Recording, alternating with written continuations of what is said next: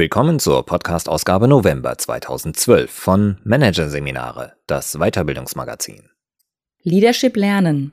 Die Lizenz zum Führen von André Martens. Zur Führungskraft wird man entweder geboren oder eben nicht. Diese Vorstellung ist in der Unternehmenswelt immer noch weit verbreitet. Dabei hat die Führungsforschung längst nachgewiesen, Naturtalente sind extrem selten. Vielmehr ist Führung ein Handwerk, das jeder erlernen kann sofern er zwei Voraussetzungen mitbringt. Er mag Menschen und er hat den Willen, andere zu führen. Hier ein Kurzüberblick des Artikels. Eine Frage des Willens, was Führungskräfte unbedingt mitbringen müssen. The New Leadership School, der State of the Art der Führungsforschung. Theorie mit Loch, warum die Führungslehre die schwierigen Mitarbeiter vergisst. Menschen unterscheiden lernen, welche psychologischen Raster Führungskräfte kennen sollten. Differenziert fragen, aktiv zuhören, welche kommunikativen Kompetenzen Führungskräfte trainieren sollten. Echte Emotionen, warum Rollenspiele im Führungskräftetraining so eine große Rolle spielen. Schlüsselkompetenz Selbstreflexion, wie der blinde Fleck sichtbar wird. Und Lizenz zum Führen, was die Verbände planen. Das bildet sich entweder natürlich oder gar nicht. Das hat Frank Asbeck einmal dem Publizisten Dieter Stolte gesagt, als der ihn fragte, was ihm zum Stichwort Menschenführung einfällt. Mit dieser lakonischen Antwort hat der für seine offenen Worte bekannte Vorstandschef der Bonner Solar World AG das umschrieben, was wohl nicht wenige Manager zumindest insgeheim denken. Die Fähigkeit zu führen wird einem in die Wiege gelegt. Entweder man hat sie oder man hat sie nicht. Entweder man kann führen oder man kann es nicht. Die Vorstellung von der geborenen Führungskraft ist nach wie vor weit verbreitet, bestätigt Heike Bruch, eine der führenden Führungsexpertinnen im deutschsprachigen Raum. Dabei hat die Wissenschaft längst das Gegenteil bewiesen. Gute Führungskräfte fallen nicht vom Himmel, formuliert die Wirtschaftsprofessorin von der Universität St. Gallen die Quintessenz aus zahlreichen Untersuchungen und unzähligen Stunden Feldforschung. Führung kann man nicht nur lernen, unterstreicht sie, Führung sollte man lernen. Was am Ende des Lernprozesses herauskommt, hängt auch von zwei Voraussetzungen ab. Und die sind bis zu einem gewissen Grad dann doch naturgegeben. Die erste ist in der Führungsliteratur reichlich beschrieben. Experten sprechen manchmal einfach nur von den vier M, die folgende Formulierung abkürzen. Man muss Menschen mögen. Über die zweite Voraussetzung steht indes nur wenig geschrieben, was aber nicht bedeutet, dass sie weniger wichtig ist. Entscheidend ist der Wille zu führen, benennt sie Ludger Ramme. Hintergrund Wer andere führt, handelt immer im Spannungsfeld widersprüchlicher Interessen, erklärt der Hauptgeschäftsführer des Deutschen Führungskräfteverbandes ULA und stellvertretender Generalsekretär des Europäischen Führungskräfteverbandes CEC European Managers. Vor allem der Führungswille sei es, der darüber entscheidet, wie man sich dabei fühlt, eher gut und als Gestalter oder eher gehetzt und als Getriebener. Das leuchtet sofort ein, scheint in der Praxis der Besetzung von Führungsposten aber noch nicht überall angekommen zu sein. So zumindest die Beobachtung des Führungskräftetrainers Werner Katzengruber. In seinen Seminaren stellt er gerne folgende Frage. Wenn Sie als Führungskraft das Gleiche verdienen würden wie Ihre Mitarbeiter, würden Sie sie dann trotzdem führen wollen? Kollektives Kopfnicken haben diese Worte noch nie ausgelöst. Viele Teilnehmer stimmen nur zögerlich zu und es gibt immer welche, die verneinen, schildert Katzengruber. Doch wo der Wille ist und zu dem die vier M gegeben sind, da sind auch Lernwege, die zur guten Führungskraft führen. Egal welche Route man einschlägt, ein Aspekt sollte auf keinen Fall auf der Strecke links liegen gelassen werden. Die Theorie. Professorin Bruch sagt, Learning by Doing funktioniert im Feld Führung nur begrenzt. Die Grenze verläuft spätestens dort, darin sind sich die Experten einig, wo die Führungskraft mit dem in der Praxis erworbenen, zum Beispiel vom eigenen guten Chef abgeschauten Führungsverhalten nicht weiterkommt. Denn dann muss dieses reflektiert, analysiert und gegebenenfalls abgewandelt werden. Dafür braucht es mindestens ein solides theoretisches Basiswissen. Weit mehr als das liefert die Führungsforschung mit ihren verschiedenen Konzepten. Noch mehr Ansätze, als sie Praktikern an die Hand gibt, hat sie allerdings bereits wieder über Bord geworfen. Zuerst, bereits vor rund 50 Jahren, die eigenschaftsorientierten Personalführungsansätze, also jene, die davon ausgehen, dass Führungserfolg von bestimmten Persönlichkeitsmerkmalen abhängt. Es folgten die verhaltensorientierten Ansätze, die vor allem den Steuerungsgrad der Führung, von laissez-faire bis autoritär, in den Mittelpunkt rückten. Danach hakten die Führungsforscher die situativen Konzepte ab, die Führung immer in Relation von Situation und Verhalten betrachten. Alle diese Ansätze führten letztlich in die Sackgasse, schildert Wissenschaftlerin Bruch. Sprich, mit ihnen ließ sich Führungserfolg und Misserfolg nicht hinreichend erklären. Den State of the Art in der Führungsforschung bildet die New Leadership School, auf die viele Führungsforscher seit Jahren große Stücke halten. Unter diesem Label laufen all jene Konzepte, die folgenden Leitgedanken folgen. Man muss Mitarbeitern die Arbeit nicht abkaufen, sondern sie emotional mitnehmen, ihnen den Sinn der Arbeit aufzeigen und sie inspirieren. Der bekannteste Ansatz dieser Denkrichtung ist der der charismatischen Führung, der auf die Vision fokussiert, die der Führende repräsentiert. Dieser Vision fühlt sich der Mitarbeiter verpflichtet, macht sie im Idealfall zu seiner eigenen und stellt ihr zugunsten persönliche Interessen in den Hintergrund. Viele Weiterbildungspraktiker haben ihre Konzepte an den Inhalten der New Leadership School ausgerichtet. Auch Werner Katzengruber. Führen heißt, Menschen zu bewegen, sie zu begeistern und ihr Herz zu gewinnen, erklärt der Trainer in bester New Leadership Diktion. Führungskräfte müssten aus ihren Mitarbeitern Anhänger machen. Dann werden sie von Managern zu Leadern, sagt Katzengruber. Die wichtigste Kompetenz, die Führungskräfte brauchen, damit die Transformation gelingt? Kommunikative Kraft ist unverzichtbar, weiß Katzengruber. So vielversprechend die Ansätze der New Leadership School auch sein mögen, sollte eines nicht vergessen werden. Sie sind Theorien, nicht weniger, aber eben auch nicht mehr. Und Theorien sind wiederum, wie der Wissenschaftstheoretiker Karl Popper es einmal formuliert hat, Netze, die man über die Welt wirft, um die Wirklichkeit zu erfassen. Sie haben also mehr oder weniger große Löcher. Es wird nie die eine Theorie geben, die Führung in ihrer ganzen Komplexität erfasst, sagt Stefan Jansen.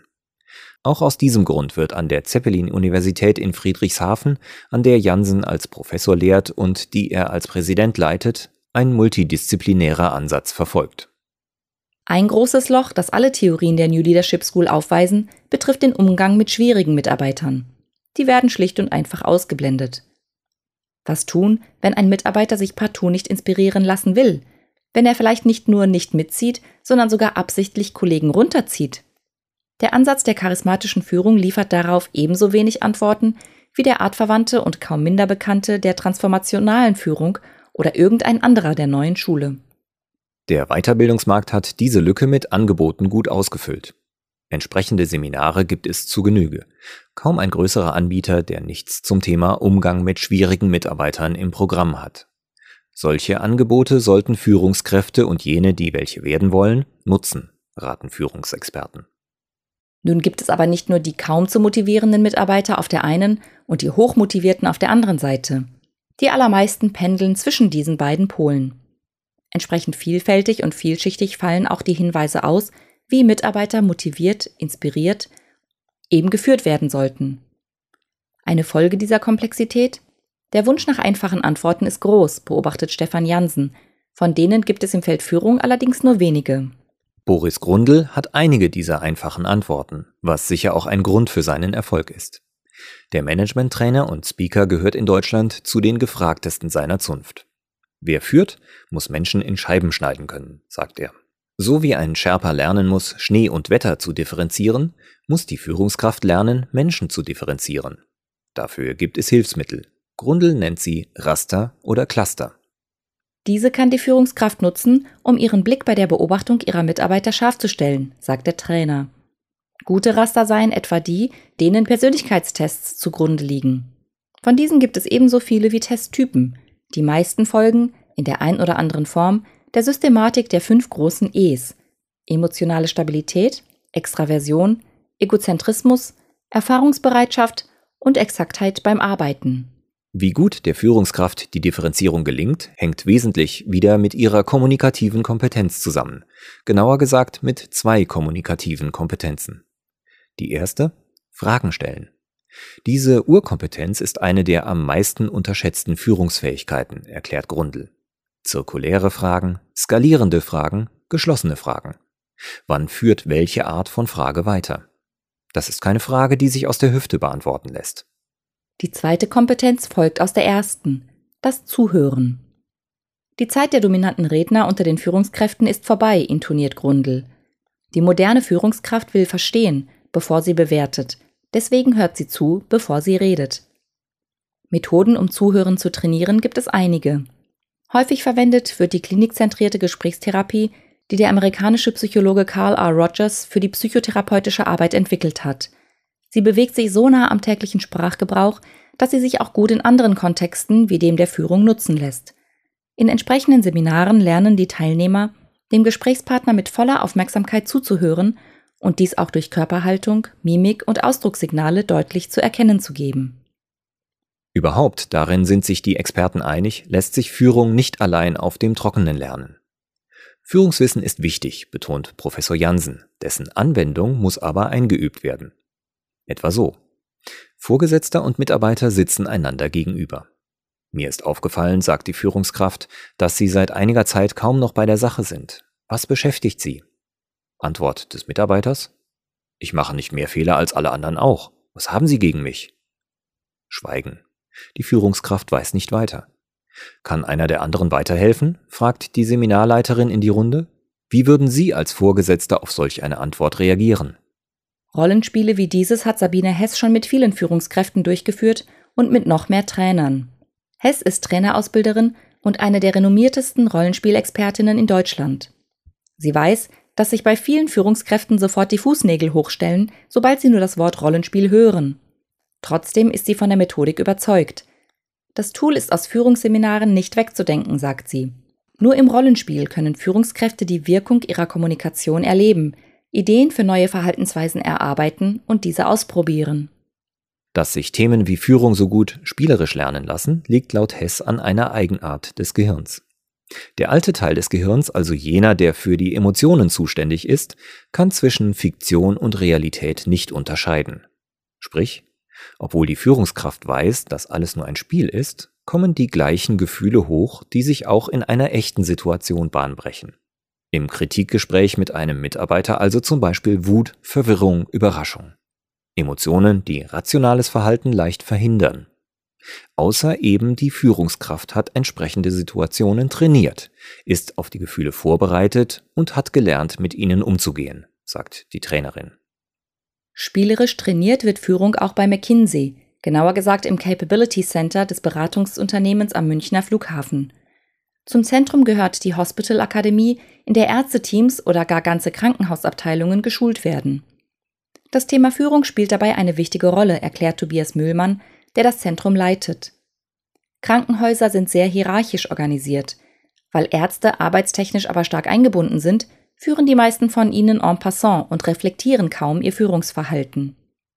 Besonders tief kann die Reflexion des eigenen Führungsverhaltens im Rollenspiel dann gehen, wenn Seminarschauspieler mit von der Partie sind. Die spielen zum Beispiel erst den Mitarbeiter einer Führungskraft, um dann in einem zweiten Durchlauf in dessen Haut zu schlüpfen und dem Manager die Mitarbeiterrolle zu überlassen. Der Vorteil des Rollentauschs? Die Führungskraft erfährt am eigenen Leib, wie sie mit ihrem Verhalten auf ihre Mitarbeiter wirkt erklärt Hess, was das, was sie macht, mit ihm macht. Der berühmte blinde Fleck wird sichtbar. Dieser beinhaltet all das, was eine Person an einen oder eine Gruppe von Empfängern aussendet, ohne dass sie sich dessen bewusst ist. Erstmals konkret beschrieben haben den blinden Fleck die amerikanischen Sozialpsychologen Joseph Luft und Harry Ingham Mitte der 50er Jahre des vergangenen Jahrhunderts in ihrem Modell des Johari-Fensters. Das Tool zur Beschreibung bewusster und unbewusster Persönlichkeits- und Verhaltensmerkmale wird in der Führungskräfteweiterbildung häufig eingesetzt. Der klassische Weg, um sich den blinden Fleck ins Blickfeld zu rücken, ist allerdings nicht das Rollenspiel, sondern die Selbstreflexion. Die Fähigkeit, das eigene Verhalten zu reflektieren, darin sind sich die Experten einig, ist eine der wichtigsten, wenn nicht gar die wichtigste Kompetenz, die Führungskräfte mitbringen bzw. erwerben müssen. Wer andere führt, muss in der Lage sein, sich selbst zu beobachten, betont Uni-Präsident Jansen. Im Auswahlverfahren für die Studiengänge der Zeppelin-Universität findet sich daher auch folgende Frage von Max Frisch. Überzeugt Sie Ihre Selbstkritik? Jansen sagt dazu, die Frage ist paradox und somit nicht richtig zu beantworten. Uns geht es aber darum zu sehen, ob jemand in der Lage ist, mit sich selbst in Dialog zu treten. So zentral die Selbstreflexion für Führungskräfte ist, so oft bleibt sie im Führungsalltag auf der Strecke. Viele Führungskräfte befinden sich im Geschwindigkeitsrausch und verpassen es dabei, ihr Verhalten zu hinterfragen, taxiert Verbandsmann Ramme die Lage. Mit der Fähigkeit zur Selbstreflexion sei es wie mit so vielen anderen Kompetenzen, die für Führung wichtig sind. Sie in der Theorie hochzuhängen ist eine Sache, sie in der Praxis dann auch wirklich zu entwickeln eine ganz andere. Deswegen sollte man damit auch schon viel früher beginnen, findet Günther H. Schust. Die Vermittlung von Führungs-Know-how gehört in die Curricula der Schulen und Universitäten und in die der Betriebe sowieso, fordert der Münchner Unternehmensberater und Lehrbeauftragte für Leadership an mehreren Hochschulen. Allen Schülern, Studenten und Auszubildenden muss dabei geholfen werden, praxisnahe Führungskompetenz zu entwickeln. Darüber hinaus schwebt dem Führungsexperten ein Führungsschein für Führungskräfte vor, um die Qualität von Führung zu garantieren. Den sollte dann, findet er, jede Führungskraft, in Deutschland sind das laut Statistischem Bundesamt rund 4 Millionen, erwerben müssen. Ähnlich wie ein Pilotenschein müsste dieser alle ein bis zwei Jahre aufgefrischt werden, sagt Schust. Und wer gravierende Führungsfehler begeht, muss seinen Schein erst einmal wieder abgeben. Klingt nach Zukunftsmusik und auch ein bisschen nach Wunschdenken. Tatsächlich gibt es aber konkrete Umsetzungsüberlegungen in genau diese Richtung. Wir denken im Verband über eine Zertifizierung für Führungskräfte nach, schildert ULA-Mann Ramme. Wir werden Zertifizierungskriterien erstellen und die Bildung einer Zertifizierungsstelle vorantreiben. Diese könnte eine Art Beirat sein, in dem Vertreter von Verbänden, großen Unternehmen, Universitäten und andere möglichst unabhängige Experten sitzen. Der Beirat würde dann Ausbildungen zertifizieren, bei deren erfolgreichem Abschluss eine Führungslizenz verliehen wird. Skizziert Ramme den Plan. Dass diese Lizenz mit kontinuierlicher Weiterbildung verknüpft werden muss, steht für Ramme außer Frage. Als Führungskraft hat man niemals ausgelernt. Führung muss man immer weiter lernen, sagt der Interessenvertreter. Weil sich die Mitarbeiter ändern, die geführt werden.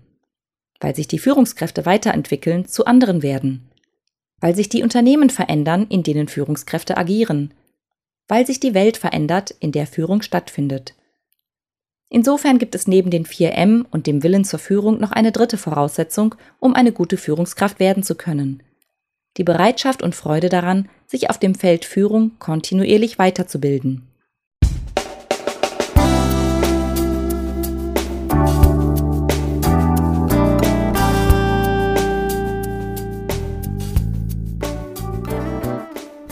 Sie hörten den Artikel Leadership Lernen, die Lizenz zum Führen von André Martens aus der Ausgabe November 2012 von Managerseminare, produziert von Voiceletter. Weitere Podcasts aus der aktuellen Ausgabe behandeln die Themen Social Media Knigge, Benimm im Netz und Weiterbildung im Tandem, erhellende Schattentage. Weitere interessante Inhalte finden Sie auf der Homepage unter managerseminare.de und im Newsblog unter managerseminare.de/blog.